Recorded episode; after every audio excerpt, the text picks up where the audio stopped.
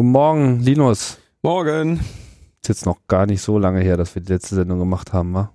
Nee, wir, äh, ist noch nicht so lange her, ne. Naja, ist noch nicht so lange her.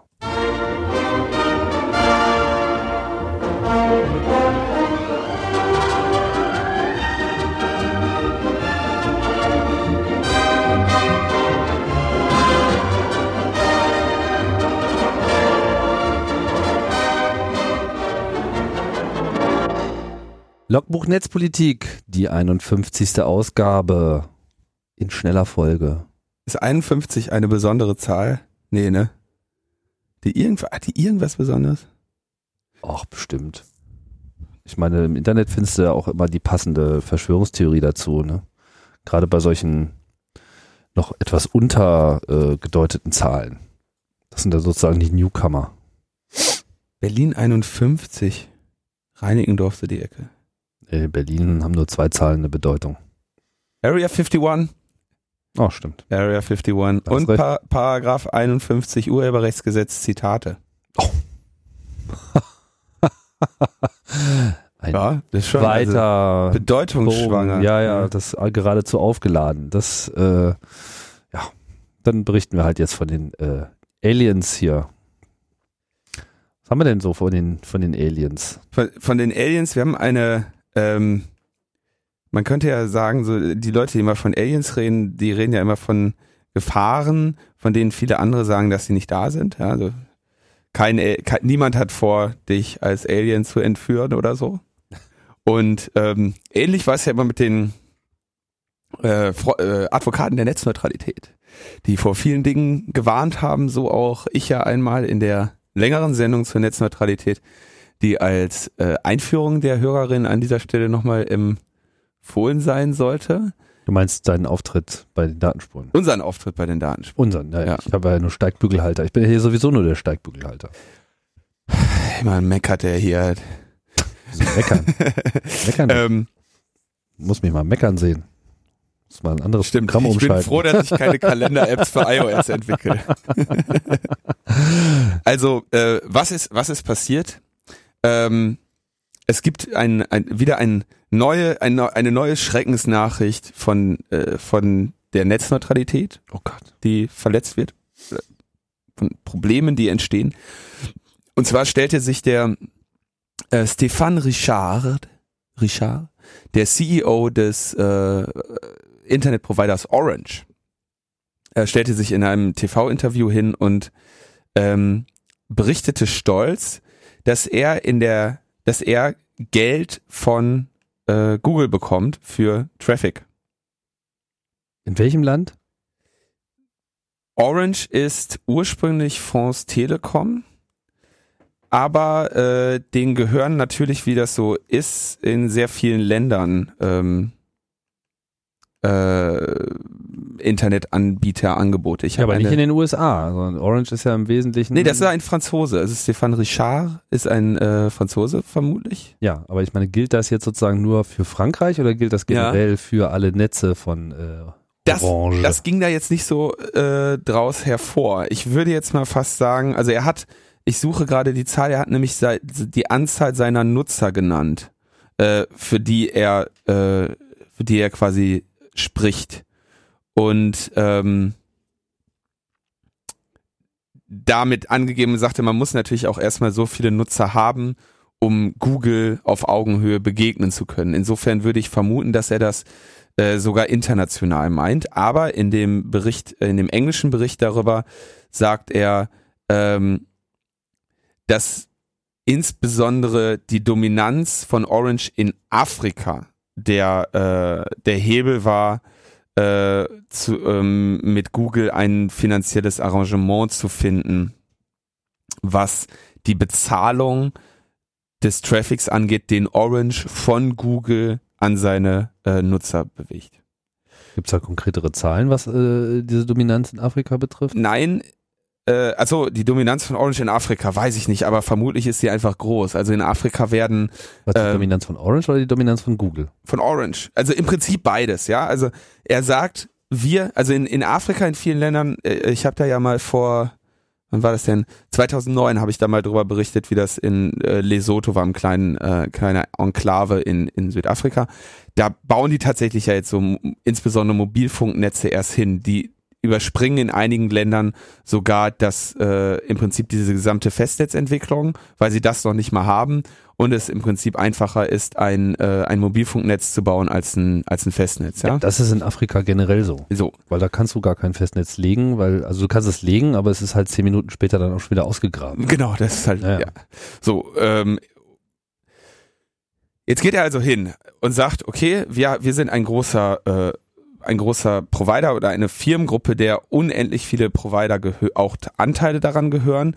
Also in Großbritannien und äh, Frankreich ähm, sind so die größten Bastionen von Orange.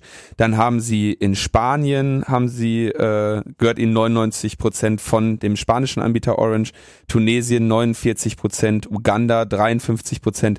Ähm, und da gibt's also über diesen Anbieter äh, Orange. Äh, Rumänien äh, haben sie große Anteile, Liechtenstein, ja, also. Das zählt ja jetzt nicht zu Afrika.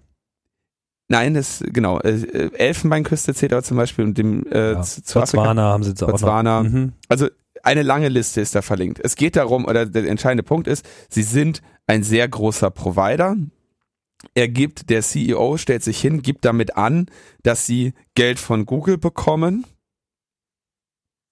und sagt, klar, das sind jetzt nicht hunderte von Millionen, aber wir kriegen von Google Geld für deren Traffic. So. Be warum? Warum kriegen sie dafür Geld? Er sagt, dass es in vielen Ländern so wäre, dass bis zu 50 Prozent des Traffics, den die Nutzer bei Orange produzieren, oder anfordern, den also Orange seinen Nutzern ausliefert, von Google kommt. Insbesondere natürlich über den, über YouTube, was auch Google gehört. Mhm. Und damit begründet äh, äh, Steph, Stefan Richard, dass äh, er von Google Geld, äh, äh, dass ihm, dass es seinem Unternehmen zustünde, von Google Geld zu bekommen, welches dann selbstverständlich für den Netzausbau genutzt wird. Nicht etwa äh, als Gewinn irgendwo verbucht wird in diesem Unternehmen. Nein, nein. Selbstverständlich. So, wa warum ist das jetzt ein, warum ist das ein Problem? Wir hatten das ja, ähm, ich verstehe da auch Google überhaupt nicht, warum die sich auf sowas überhaupt einlassen. Die Frage ist tatsächlich, also die, die Argumentation von Google an der Stelle müsste ja sein, das ist ja interessant, Orange, dass äh, deine Nutzer 50 Prozent der Nutzung, also sie haben einen Orange-Vertrag offensichtlich, um unsere Dienste zu nutzen. Ja.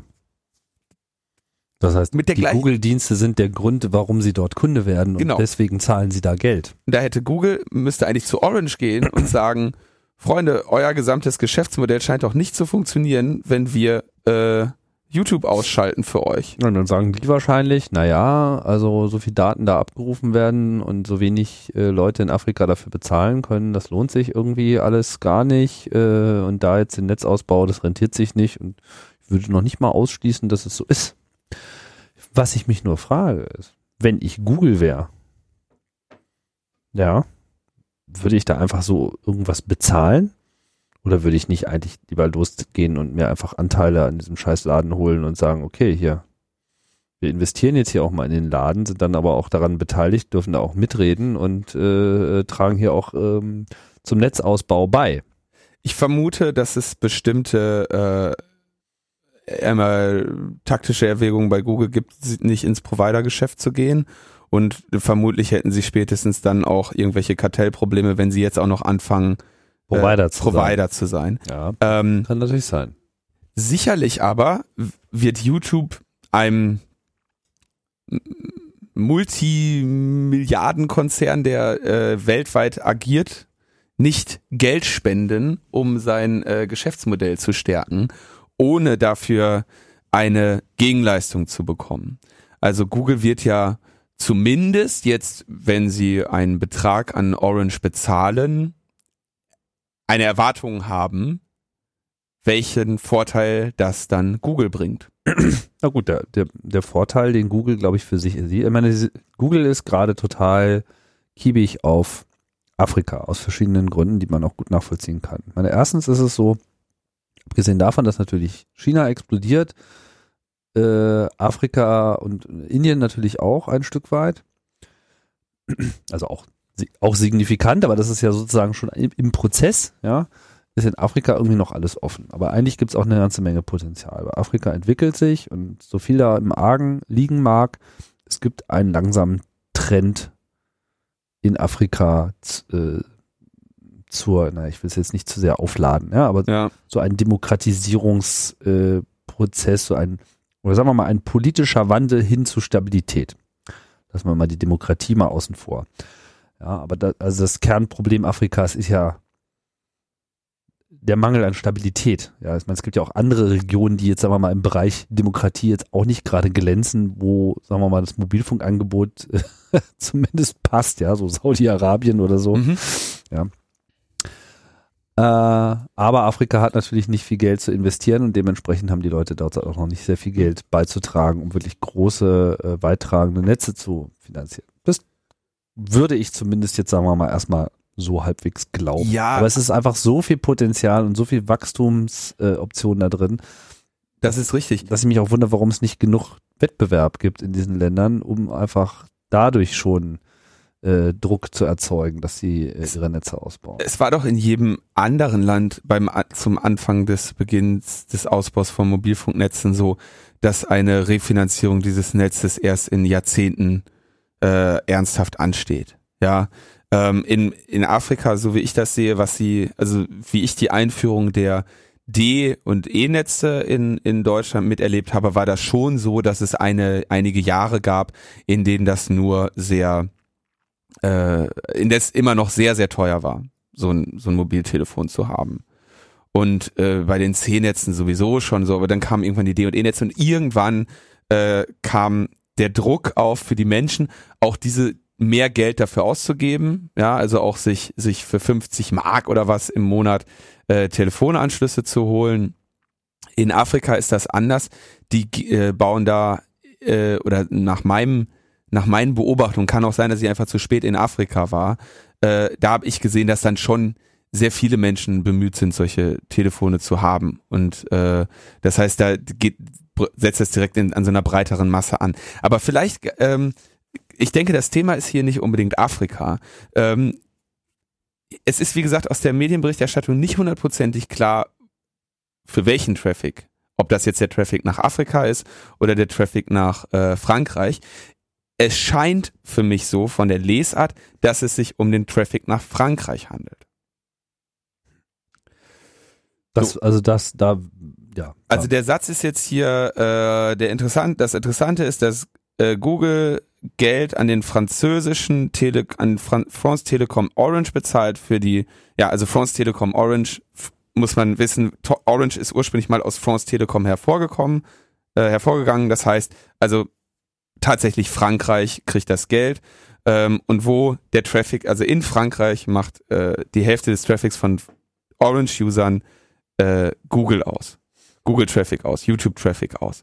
Was, was gut sein kann, das heißt nicht, dass sie die Hälfte der Zeit mit Google-Diensten verbringen, aber natürlich ist YouTube ein, äh, ein äh, datenaufwendiger Dienst, ein Traffic-aufwendiger Dienst. Und wenn die Nutzer den äh, häufig in Anspruch nehmen, sagen wir mal nur 10% ihrer Online-Zeit, dann kann das sehr leicht ähm, 50% ihres Datenvolumens äh, ausmachen. So. Jetzt ist die Frage, warum ist das, äh, ist das gut oder ist das schlecht? Also wie gesagt, ich äh, an Google Stelle hätte ich gesagt, naja, wisst ihr was, Orange?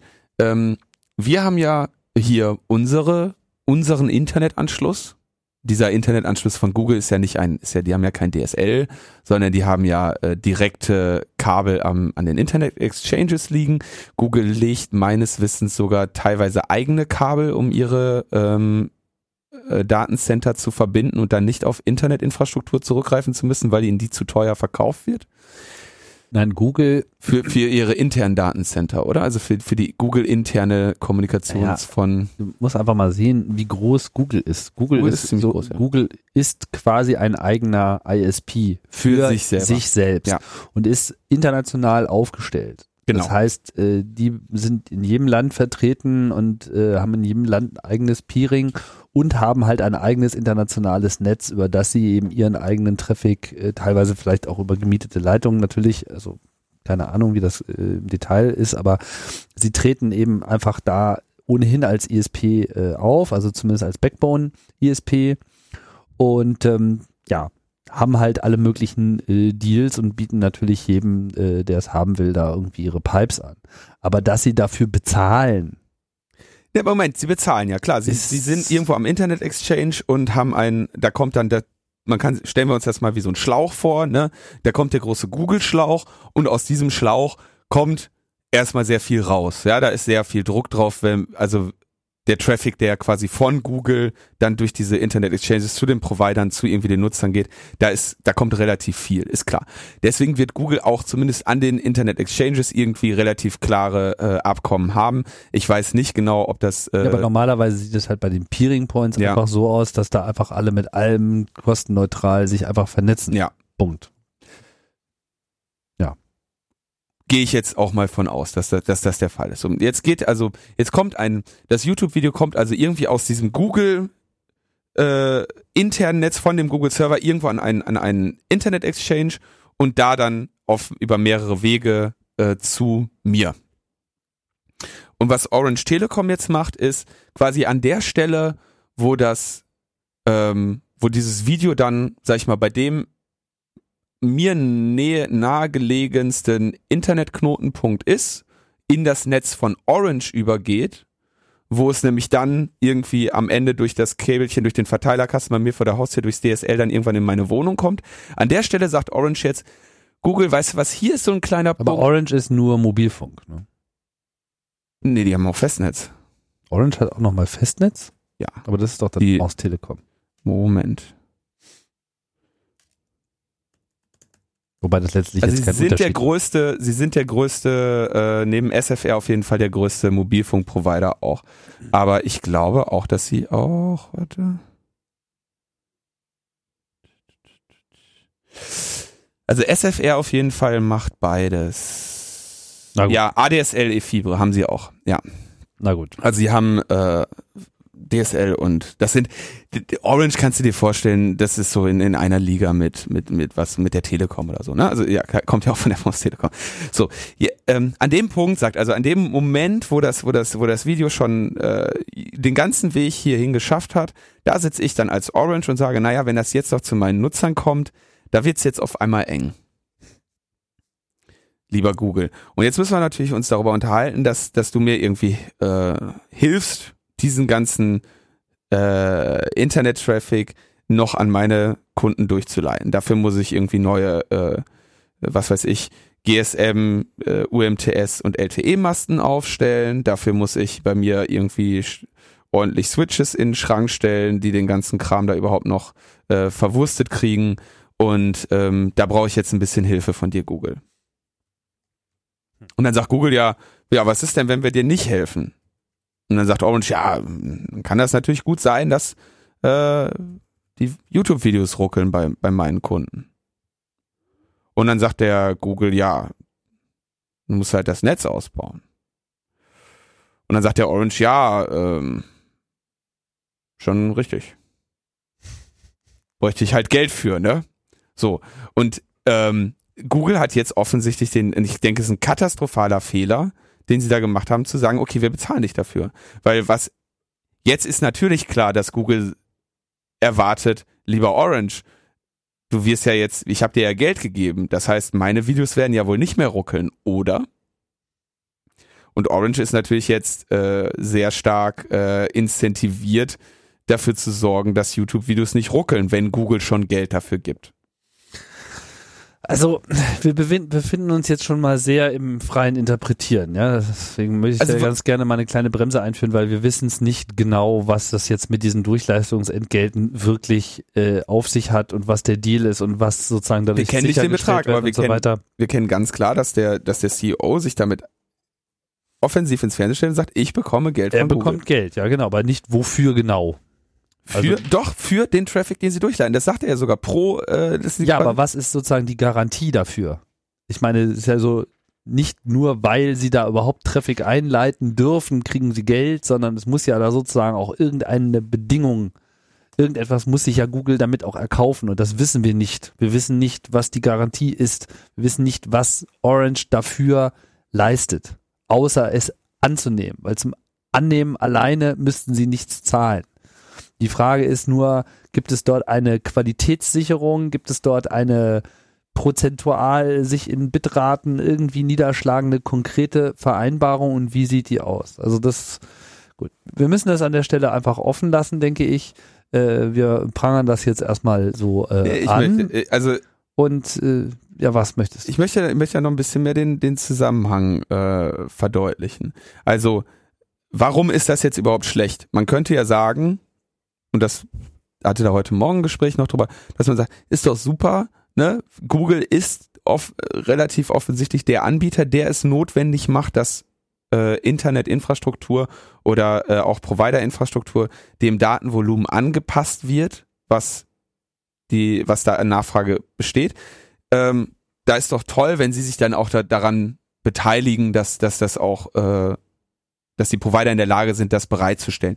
Die Alternative ist ja, wenn man jetzt davon ausgeht, dass äh, Orange Telekom sich verkalkuliert hat und tatsächlich nicht aus eigener äh, aus eigener äh, aus eigener Kraft in der Lage ist, die Netze so auszubauen, dass sie die Verträge, die sie mit ihren Kunden haben, erfüllen können, was die, das, die Bandbreite angeht, die der Kunde bestellt hat äh, und so weiter. Dass wenn Orange nicht in der Lage ist, das zu erfüllen, dann ist das ja zunächst einfach mal nur Oranges Problem. Ja, es ist ungefähr so, als müssten Callcenter dafür bezahlen, dass äh, hier in meiner äh, Nebenstelle äh, die Erlangen ausgebaut werden, ähm, damit, damit, damit bei diesem Callcenter genug angerufen werden kann. Richtig. Das ist doch total irre. Genau, es ist total irre. Und was heißt, was heißt, was ist die Folge davon? Die implizite Folge ist natürlich, dass Google irgendetwas da, da als Gegenleistung haben möchte. Sie machen, Google ist genauso ein Unternehmen wie alle anderen auch. Die machen das nicht aus karitativen Erwägungen. Hm. So, und die, die Erwartung ist doch selbstverständlich, dass äh, Google dadurch einen, äh, einen Anspruch auf Vorteil gegenüber der Konkurrenz hat. Oder einen impliziten Anspruch hat. Oder dass Google der zumindest die erste, der erste wäre, der sich mit, äh, mit robustem Mandat beschweren kann, wenn sein Traffic nicht mehr vernünftig Das ist äh, richtig und ähm, die Frage ist auch wirklich, was ist sozusagen die Konsequenz für die anderen, ja? Genau, und die Konsequenz für die anderen, es ist naheliegend, dass die Konsequenz für die anderen ist, dass da ab einer gewissen Größe Orange dann eventuell auch sagt, ja, Freunde, mh, hm, wir haben leider jetzt schon äh, 50 Prozent Google, ähm, die haben übrigens, die bezahlen den Netzausbau bei uns ein bisschen mit. Ähm, ich könnte mir natürlich vorstellen, dass wir noch ein bisschen mehr Netzausbau betreiben müssten, um die Vimeo-Videos jetzt auch noch unseren Kunden zustellen zu können. Hm. Da würde sich dann das äh, Geschäftsmodell für den Provider rentieren, der dann wie äh, an, an dieser Stelle zwischen Internet und Kunde sitzt und in beide Richtungen kassiert, weil eigentlich ja alles bezahlt sein sollte laut Vertrag, den ich mit dem äh, mit meinem Internetprovider habe. 50 Prozent des Datenvolumens ja. sei Google. Ja.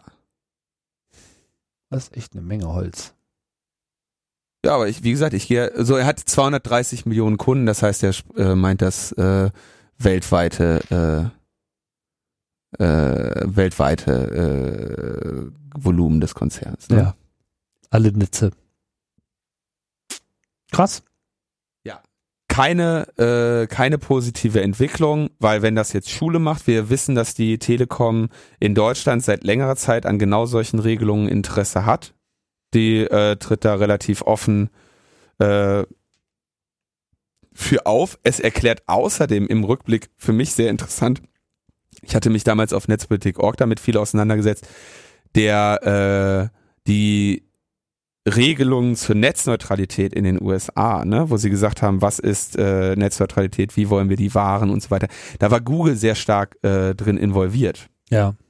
Hat die aber bis zu einem gewissen Rahmen auch äh, dann abgeschwächt, äh, insbesondere was den, Mobiltele den Mobilfunkbereich, der ist da komplett ausgeschlossen und so. Ähm, Ja, ich Also meine, da- Gu- da in Google sollte USA sich, äh, wäre mal ganz interessant, äh, dass das hier nachgefasst wird. Ich gehe ja mal davon äh, aus, dass ein oder andere Journalist da vielleicht noch mal ein paar gezieltere Fragen stellen sollte, weil die Fragestellung, die ich jetzt im Kopf habe, ist halt vor allem so, was ist Google Statements dazu? Ja, Mhm. also was äh, was bedeutet das für ihre eigene Linie in Bezug äh, Netzneutralität? Ist das jetzt sozusagen aufgegeben? Ja. Äh, Die werden sehr unglücklich sein, Was- dass der Typ das was ausgeplaudert kaufen hat. die sich da und ist das vor allem kartellrechtlich bereits Ja.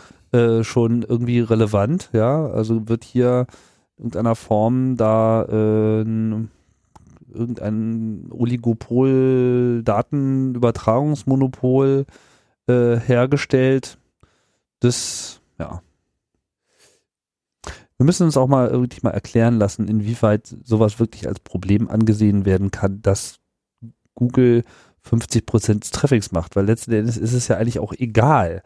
Die Nachfrage nach dem Inhalten ist ja eigentlich unabhängig von dem Anbieter. Absolut. Wenn die Leute die Videos sehen wollen und die liegen nun mal alle bei YouTube, mein Gott, dann liegen sie halt alle bei YouTube. Aber würden sie morgen nicht mehr bei YouTube liegen, dann liegen sie halt bei Vimeo oder sonst irgendwo und dann würden sie immer noch geguckt werden wollen. Das ist halt So einfach ist die es. Nachfrage. So Und ist es. äh, deswegen äh, geht das alles gar nicht. Das ist absolut nicht in Ordnung. Äh, dann sei noch, weil wir die Schweiz, wir haben ja gesagt, wir wollen uns auf die Schweiz konzentrieren. Äh, in der Schweiz ist Orange auch tätig als Netzanbieter. Ich erwähnte das, glaube ich, gerade sogar. Und da ähm, haben sie jetzt auch die, diesen Spotify-Deal, ja, den gleichen, den wir hier in Deutschland haben. Äh, die Kooperation, dass also dieses dieser Daten äh, der von Spotify kommt, dann äh, anders abgerechnet wird als restlicher Datentraffic. Damit halt auch wieder so eine äh, nachteilige Situation auf dem Wettbewerb äh, geschaffen wird für Konkurrenten von Spotify. Ja, also da sieht man schon eine ganz klare Linie, dass äh, man bei Orange offensichtlich äh, sich zum Ziel gesetzt hat, diese Position, die man hat zwischen den Anbietern und dem und den und den also den Inhalteanbietern und den Konsumenten ähm, diese Position da durchaus zu monetarisieren. Ja, man merkt auch, dass es Und- eigentlich in zunehmendem Maße einen Bedarf, Bedarf für eine europäische Regelung Zur Netzneutralität. äh, zur Netzneutralität einfach äh, gibt und wir warten gespannt ab, ob sich das ergibt. Wo es auch äh, eine europäische Regelung zu geben sollte, wir haben das ja hier mehrfach behandelt, war zum äh, internationalen äh, Terrorismus im Internet. Der musste ja äh, bekämpft werden, wie die ähm, EU äh, in einem finanzierten Forschungsprojekt oder in einem Beratungsprojekt, was auch immer das da jetzt genau war. Wir hatten das ja äh, ausführlich behandelt, auch zusammen mit André. Und dieses Clean IT-Projekt hat jetzt äh, relativ still seinen Abschlussbericht vorgelegt. Und ähm, der sollte natürlich hier auch äh, Erwähnung finden.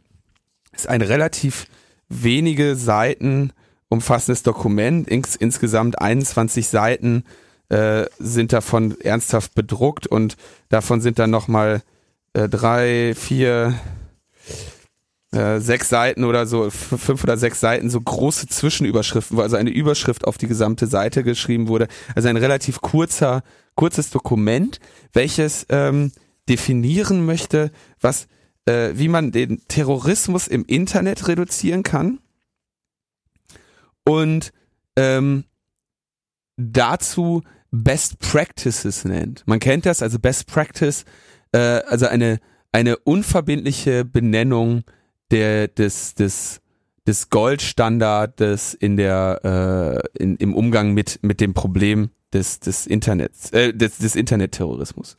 Da haben sie erstmal eine lange ähm, lange äh, Einführung, in der sie äh, im Prinzip immer wieder entschuldigen, äh, dass sie hier, dass das hier keine Richtlinie ist und dass sie nicht das Internet zensieren wollen und so. Also sie entschuldigen sich erstmal äh, oder wenden sich erstmal auf mehreren Seiten gegen die äh, Kritik, die dem ganzen Projekt ja schon ent, entgegengeschlagen ist.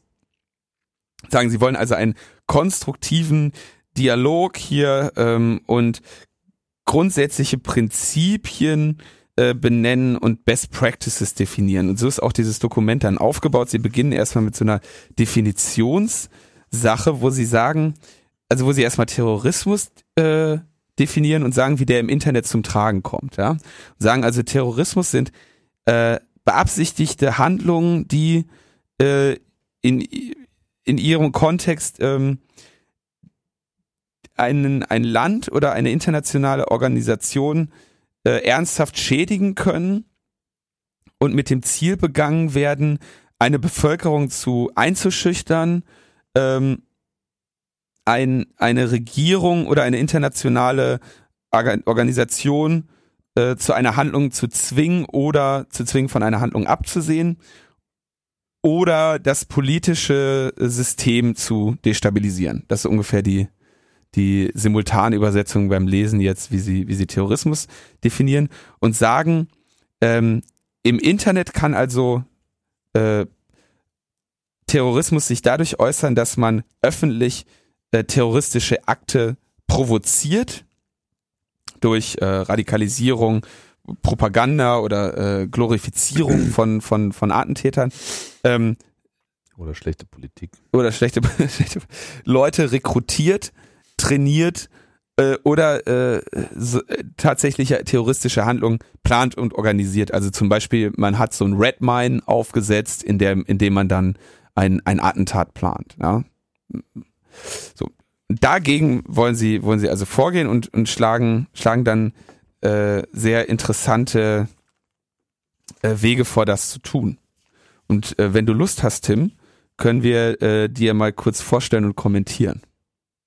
Was vorstellen und kommentieren? Die, die Best Practices of uh, the, the General Principles of Best Practices of Reducing Terrorist Activity on the Internet. Genau, ja, das, das betrübt mich ja schon lange, dass ich eigentlich keine richtige Vorstellung habe.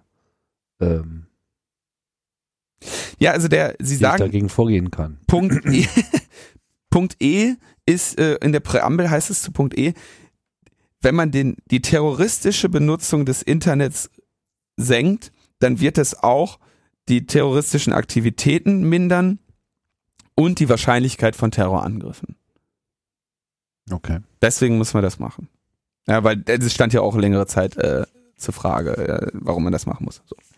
Also, was machen wir jetzt gegen die Terroristen? So, wir haben also hier Best Practices, so, und da steht nochmal betont, dass das jetzt äh, das soll einfach als Guideline dienen. Das heißt, jeder soll, soll halt sehen, was von der EU-Kommission als Best Practice definiert ist. Das wird jetzt nicht irgendwie legislativ umgesetzt. Und da gibt es also, sie unterteilen das in, in proaktive Maßnahmen, in äh, Reporting-Maßnahmen, also äh, wie man tatsächlich, wenn es schon passiert ist, darüber Menschen informiert und wie man dann reagiert, ja.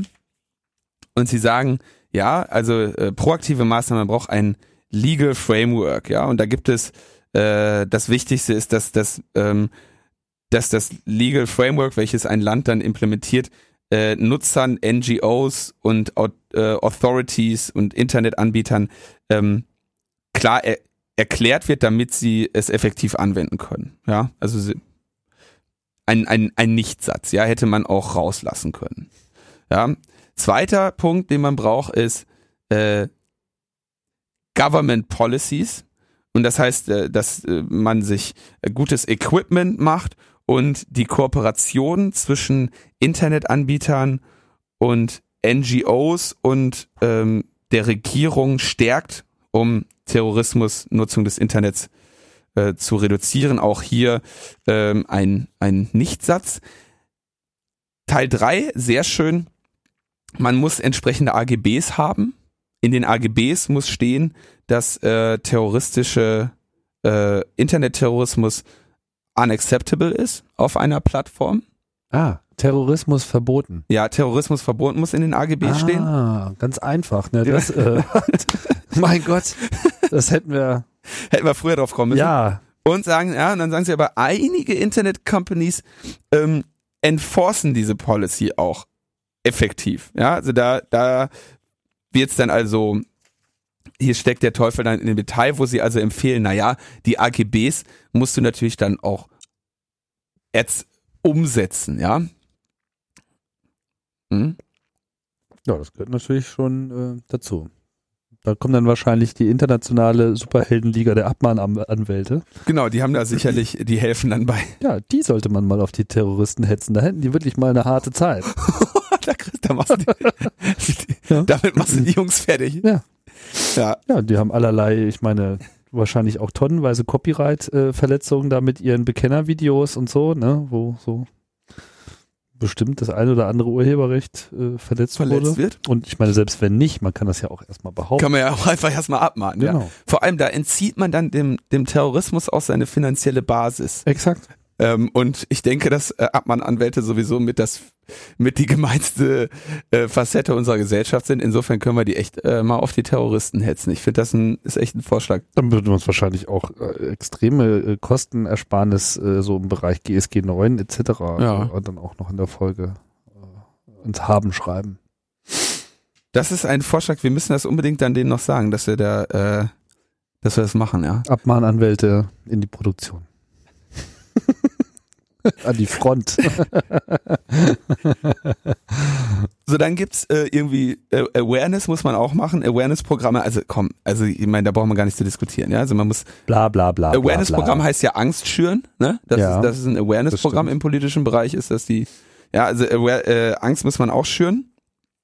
So, und dann kommen wir auch schon zu, zu Teil zwei, nämlich den Reporting Best Practices. Mhm. Also äh, sie haben eingesehen, dass das Internet zu groß ist, um äh, es komplett zu erkennen und dass man ähm, dafür sorgen muss, dass, dass die Leute, wenn man kennt das, man surft so durchs Internet und völlig, völlig äh, überraschend, ohne jede Erwartung, auf einmal Terrorismus.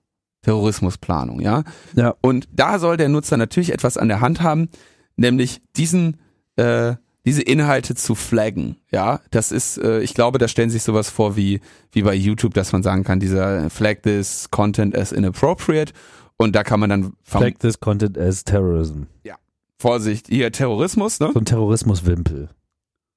Ja, also sie, sie haben das, äh, wir, wir sind da jetzt noch quasi in der Plattform selber, also sowas wie das Facebook quasi äh, und äh, so YouTube oder was dann eben eine Möglichkeit bieten sollen für den Anwender, diesen, diese Inhalte zu markieren.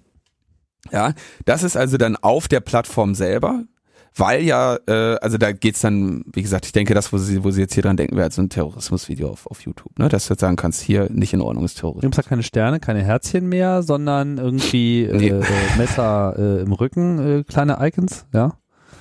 Und dann schaltet man halt äh, Antifav dazwischen, der, der dann halt auch gleich entsprechend ausschaltet, so. Sowas, sowas genau. Und dann hat natürlich jemand gesagt, naja, was machen wir denn dann mit den Plattformen, hm,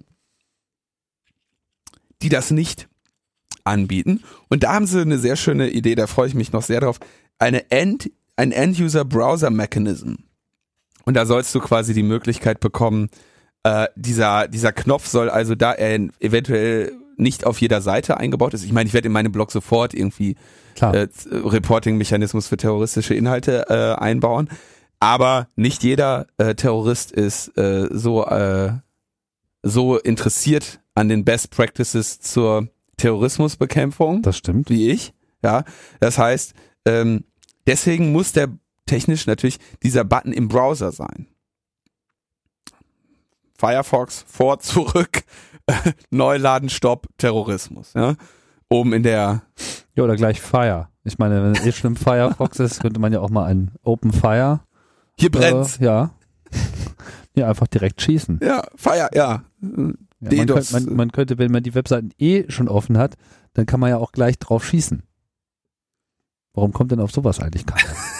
Das ist doch so naheliegend. Naheliegend. Ja. Wa- Warum, warum erst noch ein Wimpel? Ja, das ist ja ungefähr so, als ob du einen Bankraub beobachtest, ja, und dann hängst du erstmal dem Bankräuber einen Wimpel äh, um. Ja, Ja, einfach gleich abknallen. ja, das ist eine Lösung. Ja. Oder aber, äh, Best Practice Nummer sieben, ähm, Anru eine Hotline. Kannst dir die Hotline vorstellen? Bei der Hotline willst du ja nicht arbeiten. Ne? Terrorismus-Hotline. Der Terrorismus-Hotline. Ähm, wo man dann anruft und sagt, äh, hallo, ich bin hier äh, im Internet gerade über einen, ähm, Über Terrorismus. über einen. Terroristen gestolpert. Ich sage Ihnen das mal durch, das ist http, ja, Doppelpunkt, Schrägstrich, Schrägstrich, so und so Punkt com, schräge, Schrägstrich Fragezeichen HL gleich. Ja, erstmal die IPv6-Adresse äh, ja, Natürlich. komplett. Ja. Ja, FE80 äh, 4 ABD Haben Sie? 196. Ich wiederhole. Das ist gut. Ja, das erinnert mich an dieses äh, Aussteigerprogramm für Linksextreme, ne? Wo, kennst du kannst dich daran erinnern? Ja. Irgendwie 34 Anrufe in einem Jahr und irgendwie 32 davon waren Scherzanrufe oder so und einer hatte sich verwählt und ein anderer hat aufgelegt oder irgendwie so. Ja, ich denke, mit den Zahlen können die dann locker mithalten. Ja. Mm.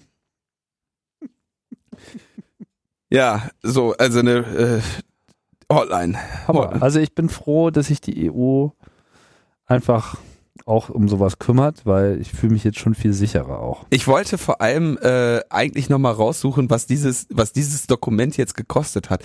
Äh, es war ja irgendwie, der Betrag war ja benannt. Ich weiß nur nicht mehr genau, wie viele.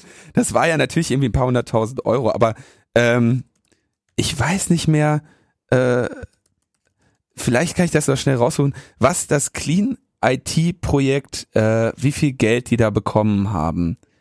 Äh, Eri Also hat da eine äh, Open Rights Group, äh, äh, Euros. Na, also es gab natürlich irgendwo, es ist öffentlich, wie viel Geld sie dafür bekommen haben. Das war relativ viel. Also die einzelne Seite, die ich hier vorlese, ist ähm, relativ Also teure. Ist denn jetzt diese Clean IT-Geschichte damit jetzt auch offiziell äh, ja, das, ist beerdigt? jetzt, das ist das Ergebnis. Das ist das Ergebnis. Das ist das Ergebnis. Das, dafür haben die das gemacht. Aber es, Einfach so, so es- klingt so ein bisschen wie so ein Sammelband von Internetideen der CDU der letzten zehn Jahre. Es kommt ja noch besser. Es kommt ja noch besser. Wir waren ja jetzt noch immer nur bei den Reporting Best Practices, wo sie so schlaue Ideen hatten wie ein, wie ein Button und eine Hotline. So, jetzt kommen wir jetzt zu den reaktiven Best Practices. Also, wie reagiere ich, wenn es dann da ist? Und da geht's natürlich, dann sagen sie, okay, Notice and Takedown. Ja, da haben sie äh, tatsächlich eine, eine schlaue Idee gehabt. Take Action. Ja, genau. Rufst bei dem Provider an und sagst, ey Jungs, da die, die Büchse, die ihr da äh, stehen habt, da ist irgendwie Scheiße drauf. Ähm, macht das mal weg. Ja, ist das was Neues? Nö, Nee, ist nicht Neues. gibt's schon. Gab's schon. Gibt Okay. schon lange, ja. Haben wir schon. Äh, Best Practice 9, Points of Contacts, ja, das also, äh, Man weiß nicht, wie man anrufen soll. wie, genau, man weiß, äh, dass vor allem die, die Regierungen, äh, Internetanbieter äh, und so nicht immer wissen, wen sie, wen sie äh, kontaktieren sollen, wenn Terrorist Use of the Internet äh, festgestellt wurde. Und ähm, Na, ich dachte, dafür gibt's das rote Telefon. Ich weiß, äh, gibt's da ein rotes, also ein rotes Telefon und äh, was, haben wir nicht irgendwie in Deutschland gibt's doch auch irgendwelche irgendjemand, den man anrufen kann oder so, Innenministerium oder so, hat da bestimmt eine Hotline, wo ich sagen kann, hier, äh, Geht's jetzt darum, wo man anruft bei der Regierung oder geht's darum, wo die Regierung äh, anruft? Man geht daran, wo man anruft. Ich würde sagen, einfach direkt im Kanzleramt. Ja, ich glaube, sie empfehlen hier Experten, die ihre Organisation repräsentieren, möglichst 24-7. Ah, okay. Nee, sie wollen im Prinzip, dass jeder Internetanbieter quasi den Terrorismusbeauftragten hat äh, Ach so. und äh, jede NGO oder was auch immer. Und die sollten, ah genau, also hauptsächlich in den Firmen dann auch. Und dass das BSI, das Bundesamt für Sicherheit in der Informationstechnik oder das Bundesinnenministerium in einem solchen Falle dann äh, jemanden hat zum Anrufen. Also es ist etwas anderes als die Die Hotline. NGOs auch. Ja, zum Beispiel, also das ist ja hier alles irgendwie so. NGO, Internet Companies and NGOs Die have points of Companies. contacts for terrorist use of the Internet. Warum denn die NGOs? Keine Ahnung. Also ich finde das ja auch etwas verwirrend formuliert, ja, weil Ja. als Herausforderung sagen sie ja irgendwie, die Governments und so weiter wissen nicht, wen sie anrufen sollen. Ja. Und das Best Practice äh, sei, sie sollen welche haben, aber nicht, dass sie selber welche bieten, sondern dass Ja. sie sozusagen davon Kenntnis Liste haben erhalten, Also sie sollen im Prinzip wen sie anrufen sollen. Genau, sie, sie stellen sich, glaube ich, in jeder größeren, äh, in jeder Größe, in, in der Regierung, äh, Behörden, Internet-Companies und NGOs Terrorismusbeauftragte. Die sollen gesagt bekommen, wo sie anrufen sollen, Genau, wenn es ja. denn soweit ist. So, ja, okay, dann sage ich einfach direkt Kanzleramt anrufen. Nee, nee, guck mal. Äh, a network of trusted and listed points of contacts facilitates cooperation between organizations. Points of contact are experts able Ja, to du sollst sozusagen für die ISPs entsprechende ISP, das, das ist alles Quatsch. Also jeder soll einen Terrorismusbeauftragten haben, so. Und der soll ja, aber nicht 24 die NGOs. Ja, aber die müssen auch, die sollen die Liste haben, wen sie anrufen Genau. können. So. Ein Telefonbuch. Sie möchten gerne ein Terrorismusbeauftragten Telefonbuch für Ja. NGOs und Internet-Companies haben, damit die wissen, wen sie anrufen. 24. Und da rufen die dann an und dann ist gut. Ja, ja. Gut. Das Ähm, schmerzt. Müssen wir da hier wirklich durch die ganze Liste noch jetzt, äh, äh, durchgehen? jetzt sind wir, wir sind gleich fertig, jetzt haben wir es fast durch, ja. Ähm,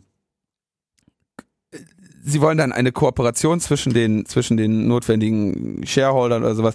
Abuse Information soll geteilt werden, ja, das ist alles irgendwie äh, auch jetzt nicht besonders äh, klar getrennt.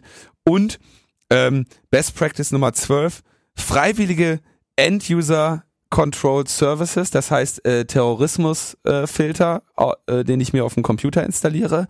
Ich frage mich, wie das jetzt unter der, also ähm, wenn Sie davon ausgehen, dass Terroristen das Internet nutzen und sagen, das muss eingedämmt werden, wie wird diesem Problem irgendwie begegnet, wenn ich mir auf mein MacBook hier einen Terrorismusfilter schalte, der den Terrorismus rausfiltert? Wie wird, heißt das dann, scheiße, der Linus hat, äh, der Linus kann das nicht sehen, weil, weil der einen Filter gegen Terrorismus auf seinem Browser hat. Also machen wir das nicht mehr? Also es ist ja völlig lächerlich, äh, als wenn ich mir freiwillig einen Terrorismusfilter installieren würde. Als Terrorist.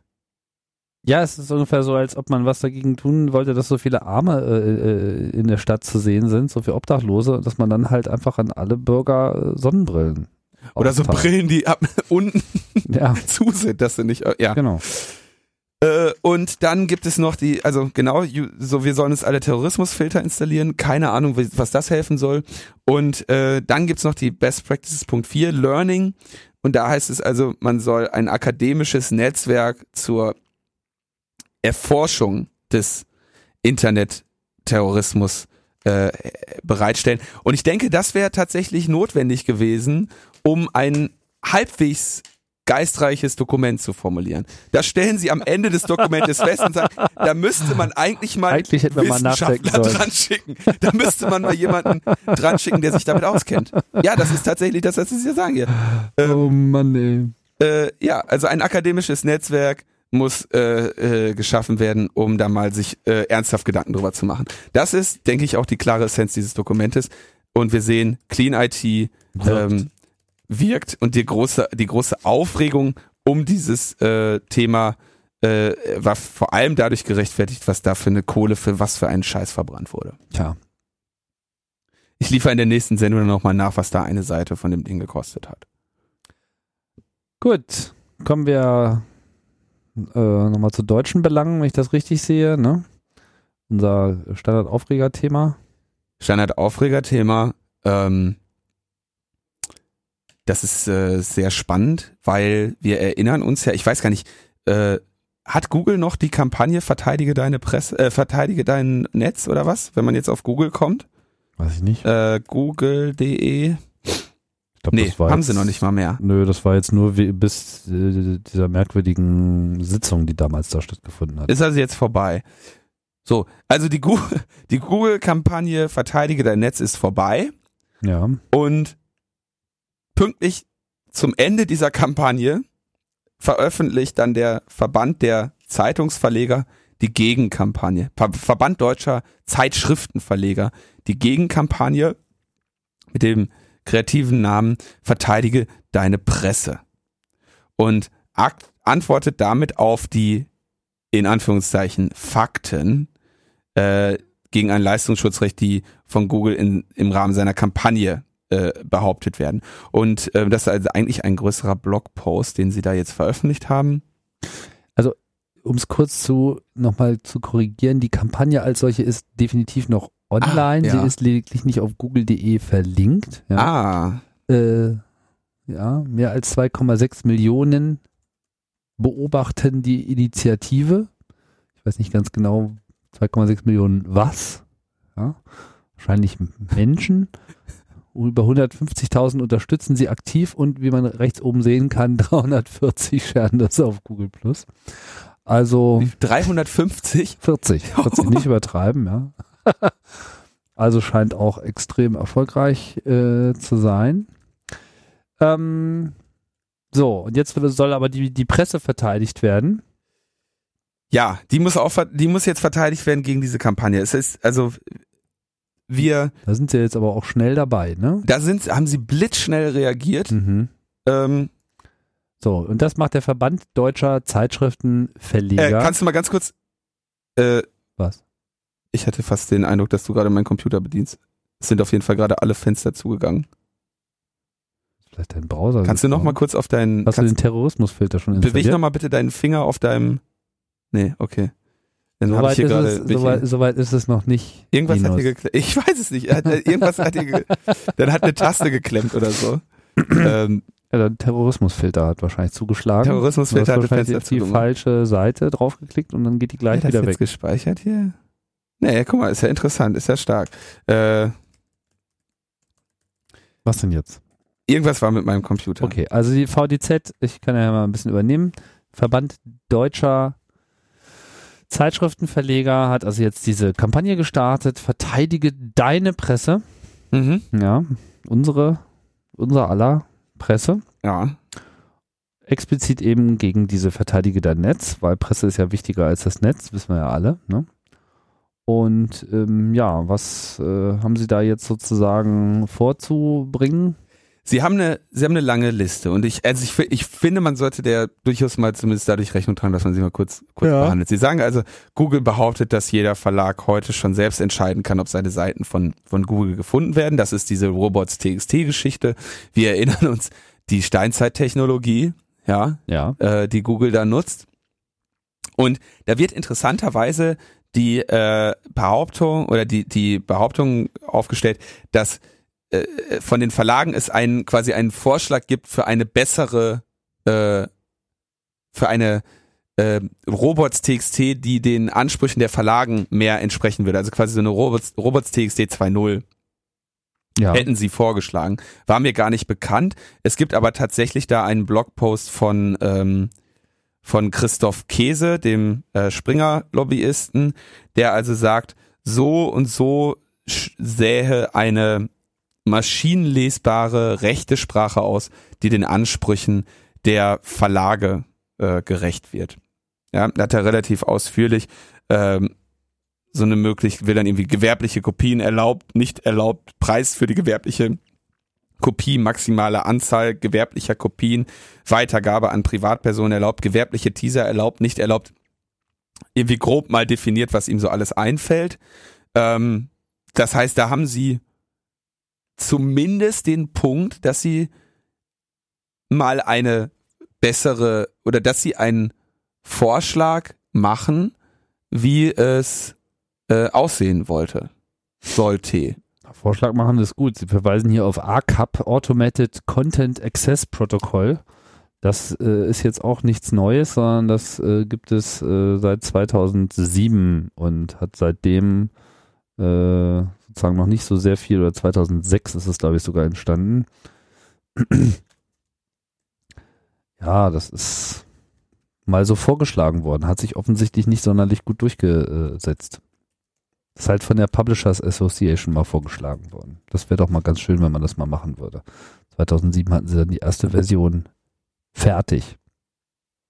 Aber immerhin ähm, muss ich äh, zugeben, dass es mir nicht klar war, dass es da tatsächlich oder dass ich, dass mir nicht bekannt war Google aufgrund der Google-Propaganda war mir nicht bekannt, dass es tatsächlich da Vorschläge gibt.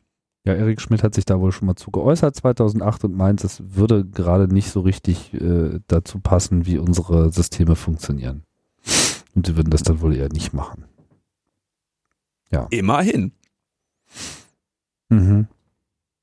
Dann sagen sie, be- behandeln sie ihren Anspruch da, was den Traffic angeht und dass, dass sie, dass die Gefahr ist, dass für die kurze News die Leute jetzt nur auf Google News gehen und gar nicht mehr den ganzen Artikel lesen und äh, aus diesem Grunde der äh, Gewinn für die, der, der Anzeigen-Traffic-Gewinn für die, für den äh, Verlag vollständig ausbleibt. Ja, ist durchaus ein Problem. Die Frage ist, welches äh, Ausmaß das hat.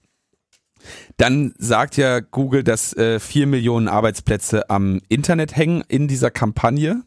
Also in dieser Kampagne behauptet nicht, nicht in der, an der Kampagne hängen nicht vier Millionen, aber in der Kampagne sagt Google, dass vier Millionen deutsche Arbeitsplätze am Internet hängen. Und da sagt, ähm, ähm, wehren sich dann die, wehrt sich der Ver Verband der Zeitungsverleger, Zeitschriftenverleger und sagen, ja, aber natürlich äh, insbesondere auch in unserem Bereich und außerdem geht es ja ähm, nur um unseren, um unseren kommerziellen Bereich. Wir wollen nicht äh, den Bloggern Probleme machen ähm, und betont so ein bisschen diesen äh, Lex Google Charakter. Des, keinerlei des Schaden erleiden, die ja, Blogger. Das Blogger ist natürlich totaler kann. Blödsinn. Natürlich können sie dadurch Schaden erleiden, können alle dadurch Schaden erleiden. Ja. ja sie, aber du hast genau, was sie, also sie, sie führen die äh, Argumentation hier ähnlich wie ich das auch schon ja mal nannte, so dass sie über die quasi monopolistische Struktur des äh, des Anbie de, von Google argumentieren ähm, und dass es ihnen darum geht, dass sie es geht lediglich darum, dass Suchmaschinen und Aggregatoren den Verlag vorher fragen müssen. Ja, vorher fragen müssen ist witzig, weil äh, das klingt natürlich sehr sehr nett aber vorher fragen müssen heißt ja auch, dass die Antwort eine Rechnung ist. Ja. Also das so, sie stellen das ja hier so so gemütlich dar, ne? Ja. Ähm,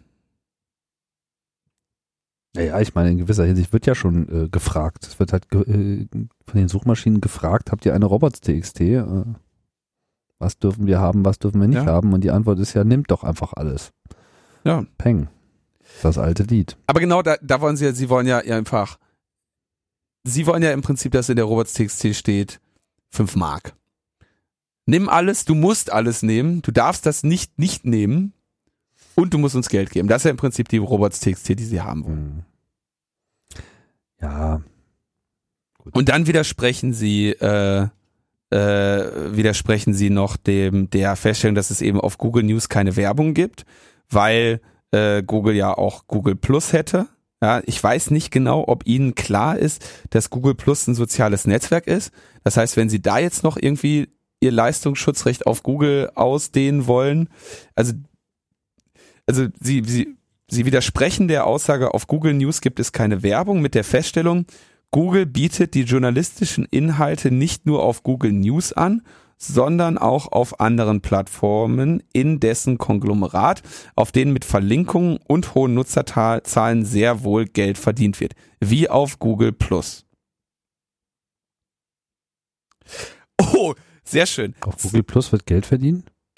Nee, werden, genau, würde also angeblich Geld verdient und außerdem äh, äh, würden da journalistische Inhalte benutzt. Ich weiß nicht, Google Plus hat wahrscheinlich auch so eine Vor, so eine Preview für einen Link, den man da teilt. Es wird aber noch spannender. Zudem verdient Google über AdSense letztlich indirekt, wenn die Nutzer auf die Artikel klicken, die auf Seiten führen, auf denen AdSense verwendet wird. Das heißt, sie argumentieren jetzt, der, der Verband der Zeitschriftverleger argumentiert dagegen, das argumentiert Sie gegen selber, Google, weil sie AdSense nutzen. Weil sie selber das nutzen. Ja. Und das, aha. Also sie, sie sagen im Prinzip, Google News verdient deshalb mit, also Google verdient deshalb mit Google News Werbung, weil wenn jemand auf den Link klickt, dann er auf einer Seite landet, wo AdSense ist und dann verdienen sie Geld. Oh, really? Google darf sozusagen nicht an der Bereitstellung der äh, Werbedienstleistungen mitverdienen. Das ist sozusagen ihre. Aha, interessant. Die implizite Unterstellung hier wäre, dass Google ein AdSense-Angebot bei Google News bevorzugt. Ja, ich kann auch bei Google Plus ehrlich gesagt keine Werbung entdecken. Also das ist. Äh ja, aber wenn du dann jetzt irgendwann auf einen Link klickst, dann kommt irgendwann Werbung. Wo vielleicht unter Umständen AdSense drauf ist. Ja. Unter Umständen vielleicht. Ja. Deswegen muss, muss ja. Google News sterben, damit wir leben können. So, ähm, weitere äh, Behauptungen hier, denen sich der VDZ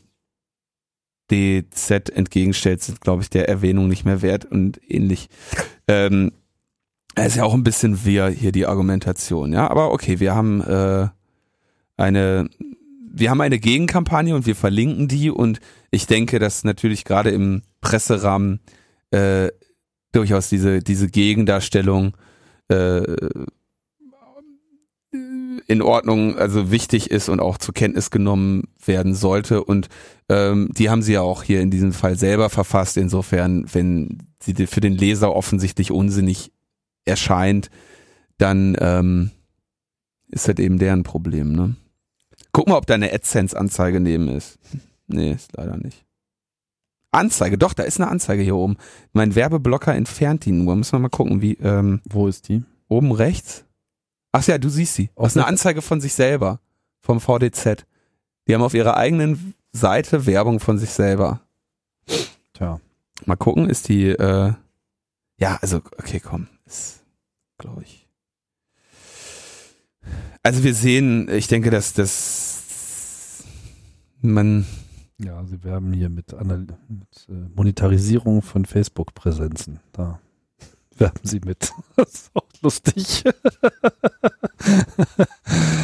Ich gucke jetzt mal ganz kurz mir noch den Quelltext an. Also das, äh, ob das Google. Okay, lass uns da nicht so lange drauf äh, festhängen. Also wir nehmen zur Kenntnis, äh, der VDZ hat da eine andere Meinung. Das ist ja in dem Sinne nichts Neues. Und äh, der Shiny, Shiny Dein Netz, äh, Verteidige Dein Netz Kampagne von äh, Google setzen sie hier ein im Blog-Style äh, über gefühlte fünf Bildschirmseiten verteilten grauen äh, Text. Und das wird wahrscheinlich alles ändern. Gut. War's das? Sie haben Google Plus Button eingebunden darunter. Also okay, äh, ich denke, das war's. Also äh, was soll man dazu noch sagen? Ne? Genau, was soll man dazu auch noch sagen? Was äh, müssen wir denn noch sagen? Haben wir noch was zu sagen? Ja, Ich hätte ja vielleicht auch noch einen kleinen Hinweis, aha. äh, auch wenn das nicht unbedingt jetzt so direkt ein netzpolitisches Thema ist, fand ich das aber trotzdem mal des Aufgreifens äh, würdig. Mhm. Und zwar äh, Ah, Gibt's hier mal gute Nachrichten von den äh, Piraten, Ja. wie ich das so sehe. In Berlin sind ja die Piraten ähm, jetzt schon seit längerer Zeit mit der Leitung des äh, Untersuchungsausschusses zum Thema Berliner Flughafen äh, beschäftigt und Martin Delius ist dort der Vorsitzende und leitet das Ganze. Und ja, die nehmen das dann auch sehr interessant auf. Will jetzt nicht groß über das Pro und Contra dieses Flughafens reden, da ist ja an anderer Stelle schon eine Menge gesagt worden, aber vor allem finde ich halt sehr interessant, wie sie da herangehen. Und jetzt äh, ist es so, dass hier wohl ein Entwickler an die Piraten herangetreten ist, der gesagt hat, ich habe da so eine Software entwickelt, die ist auch auf äh, GitHub, ich glaube, die heißt irgendwie Big Project Data oder sowas. Und äh, die wurde jetzt äh, herangenommen, um ein Bearwatch genannte Webpräsenz zu bauen. Das ist quasi so ein äh, Dokumentenabwurfplatz, wo man eben alle möglichen Dokumente, die bekannt geworden sind, veröffentlicht worden sind, einfach reinwerfen kann. Ähm, so in PDF-Form und äh, ein Interface bietet eben selbige aufzufinden, zu kommentieren und miteinander in Bezug zu setzen. Das äh, lässt sich wohl auch anonym machen, so dass das quasi jetzt so ein Fundus ist für Journalisten und andere Leute, die sich eben an der Aufklärung dieser ganzen äh, Sache beteiligen wollen. Warum erwähne ich das? Ich erwähne das, weil das einfach eine interessante äh, Umsetzung ist, die sich vielleicht auch für, also ich habe jetzt keine Erfahrung gesammelt mit dieser Plattform, das muss ich jetzt mal hier noch mit reinschieben, aber ähm, ich finde den Gedanken sehr interessant und man muss das mal beobachten, ähm, welche Auswirkungen das hat, weil das äh, wirklich jetzt mal wieder so eine angewandte, ganz angewandte Nutzung des Netzes ist eben für den politischen Prozess. Ja. Und äh, in ähnlicher Hinsicht könnte so eine Plattform natürlich auch wertvoll sein für andere äh, Projekte. Also gerade wenn es jetzt darum geht, ne, wenn wir uns jetzt erinnern, hier so ACTA, keiner weiß was ganz genau, hier und da ist mal ein Dokument aufgetaucht, etc. pp. Genauso könnte man also dafür äh, ein ACTA-Watch äh, eröffnen mit einer entsprechenden Software. Gut, ACTA ist jetzt äh, raus, aber Ja. äh, Leistungsschutzrecht ist sicherlich genauso ein dankbares äh, Thema. Oder eben, was auch immer äh, the next big thing ist, wo es einfach darum geht, mal wirklich auch ähm, zu sammeln. Also Berichte zu sammeln, Presseberichte zu sammeln, Originaldokumente zu sammeln und eben miteinander in Bezug zu stellen, um eben da auch einfach eine belegbare Recherche äh, machen zu können. Sowohl als Plattform für Journalisten als eben auch als Plattform für Aktivisten. Spannend ist, äh, dass sie also, was man, wenn du nochmal auf die Startseite gehst, wenn ein Dokument, was dort hochgeladen wird, wird automatisch auch OCR erfasst. Man muss ja davon ausgehen, dass vieles davon dann PDFs sind oder vielleicht auch nur Scans von von gedruckten Dokumenten. Das heißt, die bauen sofort so eine Art äh, Index dann auch der Inhalte dieser Dokumente, ähm, erlauben dann das Erstellen von Ereignissen, die dann im Zweifelsfall äh, quasi in eine Abfolge gebracht werden können, so dass sich da automatisch eine eine sehr umfangreiche Zeitlinie der Ereignisse äh, ergibt und ermöglichen das Herstellen zwischen diesen Beziehungen von Dokumenten, wo jetzt zum Beispiel sowas ist, äh, hier mal randomly herausgegriffen, der erste Satz dieses Vermerks widerspricht dem Inhalt des Vermerks in einem anderen Dokument äh, von äh, Am anderen Datum. von einem anderen Datum, ja.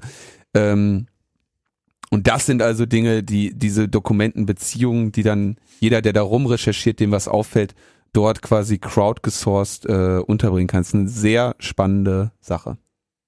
Genau, also da wollte ich nochmal drauf äh, hinweisen, dass ihr da vielleicht mal so ein bisschen äh, klickt und euch mal so ein bisschen Gedanken äh, macht. Also jetzt gerade mal so hier an die Aktivisten Front gewendet, ähm, ob sowas nicht vielleicht äh, etwas sein könnte, mit dem man mal etwas herumspielen will. Ja, auf jeden Fall. Sieht sehr aufgeräumt auch aus. Sieht auch gut aus, ja. Das hat, äh, ich glaube, der Hauptentwickler war der Holger Holger, ähm, D77. Heißt er. Auf Twitter oder was? Ja, genau, so heißt er auch auf, auf Twitter und auf GitHub. Daher, Genau, ist ein Django-Projekt im Übrigen. Und sollte man. genau, vielleicht kann man dazu auch noch ein bisschen ähm, mehr recherchieren in einer der folgenden Sendungen. Wunderbar. Gut, das war's. Das war's. Jetzt haben wir hier äh, zwei Sendungen in schneller Folge gemacht. Es lag im Wesentlichen daran, dass es A, terminlich alles ein bisschen aneinander gerutscht ist und ich auch die andere erst spät veröffentlichen konnte. Ja, ja. Ja, zu viel Zeit lassen wir uns dann mit der 52 nicht. Ich äh, hoffe, ihr fühlt euch alle wieder ausreichend informiert. ja. Sagt dienliche Hinweise zu großen Verschiebungen im Raum-Zeit-Kontinuum gerne an uns. Zum Beispiel auf Twitter me-netzpolitik kann man auch mal darauf hinweisen. Ja. Oder über die sonstigen bekannten geheimen Kanäle. Ich, die bekannten Geheimkanäle. Ich finde, wir hätten uns noch mehr über die Netzneutralitätssache mit Google aufregen müssen. Ja. Ja, äh, es gab ja äh, teilweise den Hörerhinweis, dass wir uns nicht mehr ausreichend aufregen. Wirklich. Mhm. Es gibt auch den. Ah! Es gibt auch, gibt auch das gegenteilige Bild. Google! Ah! Du böse. Okay, das Ciao. war's. Tschüss.